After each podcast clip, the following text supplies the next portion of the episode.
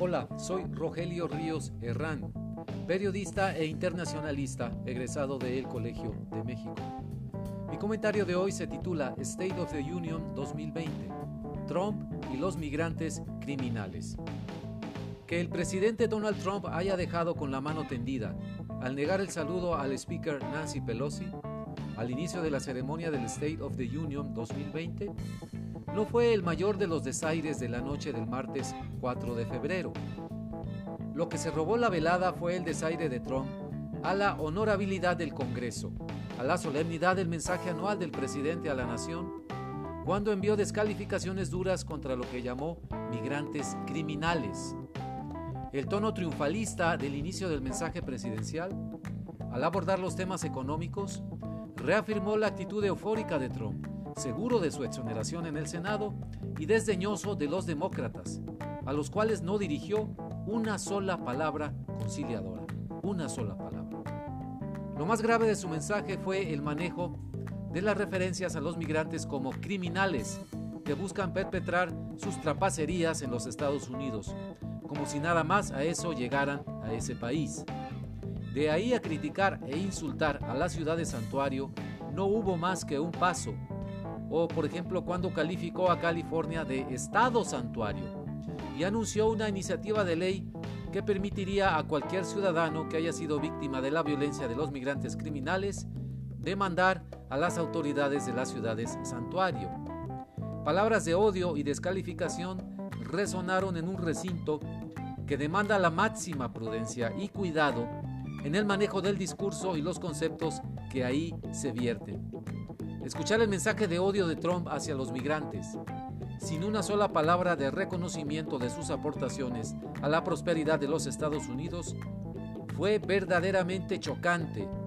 El tono de persecución, la paranoia anti-inmigrante, las referencias del presidente Trump a casos de migrantes que al ser liberados en las calles por las autoridades de la ciudad de Santuario, cometen, según él, crímenes y atrocidades, violaciones y asesinatos llenaron las referencias a la migración en el discurso presidencial.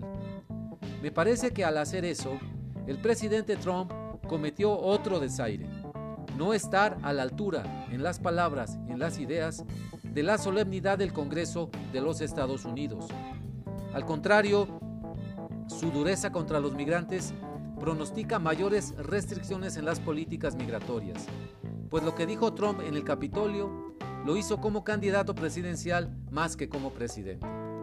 Solo así se entiende el tono desmesurado, la manipulación grosera de ejemplos de migrantes criminales, la presentación de personas en el recinto como testimonios vivientes de la maldad de los migrantes, etcétera, etcétera.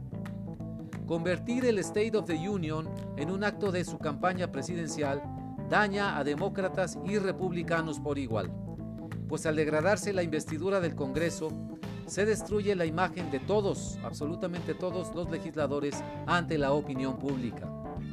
A ello contribuyó también el entusiasmo delirante por aplaudir cada párrafo que leía el presidente Trump en su teleprompter por parte de la bancada republicana y los invitados especiales.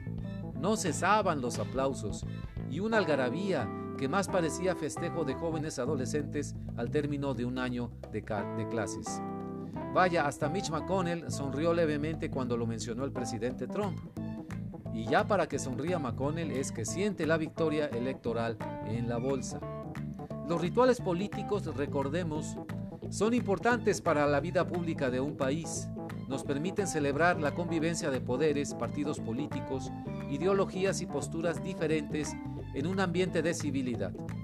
Mantienen vivo el respeto institucional entre oponentes políticos en un terreno neutral. Romper la solemnidad de una institución como el Capitolio, con palabras y gestos desmesurados, manipular personas que acuden a dar testimonios emocionales y rematar insultando a los migrantes al etiquetarlos nada menos que como criminales, son excesos de Trump. Portarse como un party crasher, el tipo loco de las fiestas, en un ritual solemne, no es la forma de hacer America Great Again. Los migrantes no son criminales, Mr. Trump. No diga eso en el Capitolio. No lo diga nunca. Muchas gracias. Pueden escribirme a la cuenta de correo electrónico rogelio.rio60 gmail.com. Hasta pronto.